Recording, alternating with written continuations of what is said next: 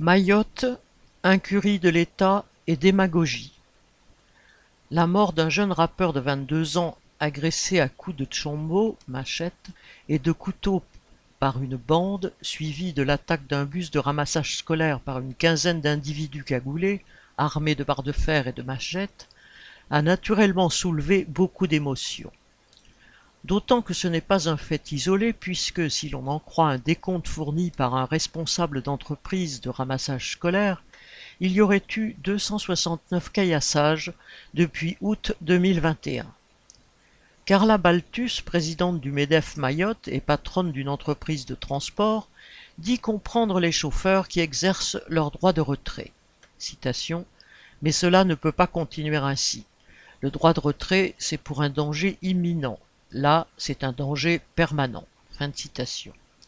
Et elle menace de ne pas payer les salariés sous prétexte que le conseil départemental ne paie pas les transporteurs quand ils ne roulent pas. À chaque événement dramatique de cet ordre, l'ensemble des questions d'insécurité, petites ou grandes, ressenties ou réelles, se combinent en une impression de sinistre fléau que les propos d'une députée mahoraise parlant de guerre civile, entre guillemets, contribuent à aggraver.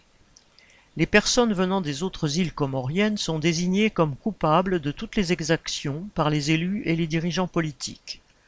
Parler, comme l'a fait Macron récemment, de un travail beaucoup plus vigoureux avec les Comores pour stopper les départs, des migrants, et de plus de moyens militaires en mer pour pouvoir éviter les arrivées, c'est évacuer le triste bilan du défaut de moyens que subissent tous les Mahorais dans les services publics et toutes les infrastructures. Mayotte, sous administration française depuis 170 ans, est devenu le 101e département français en 2011 et reste le plus pauvre.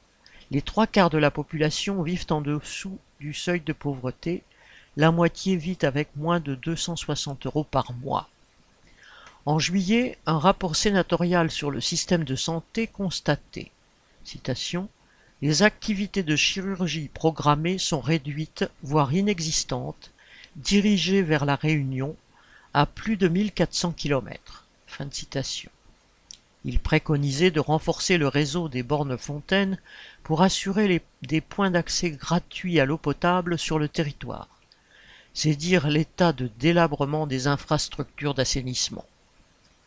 En 2021, 5500 jeunes se sont retrouvés à la rue, sans possibilité de poursuite d'études en métropole, faute de papier français, selon la CIMAD.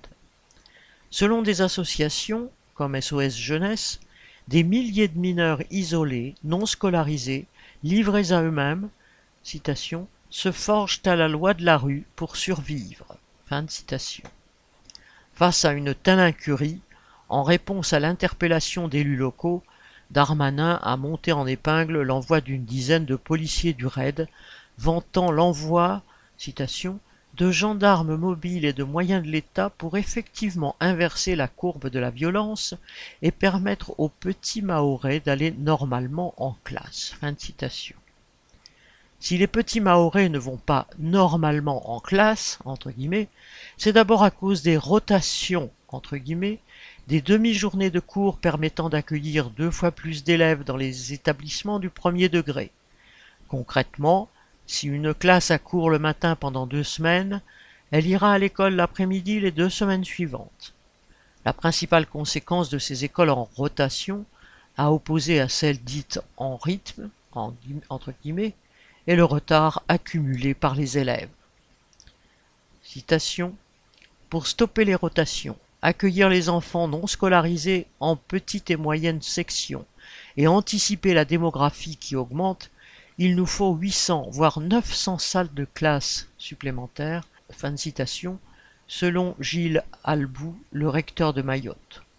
Au rythme d'une petite quinzaine de salles supplémentaires par an, il faudrait 60 ans pour y parvenir. La situation sociale de Mayotte est un champ ouvert à toute la démagogie anti-pauvre que déploient les défenseurs du système d'oppression capitaliste. Ceux parmi les travailleurs de Mayotte qui se rangeraient derrière les mesures policières des gouvernants ne seront pas mieux traités que ceux qu'on leur désigne comme responsables de leurs difficultés à vivre dignement.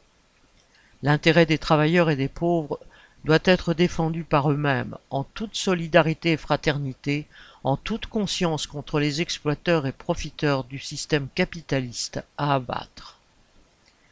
Émile Grondin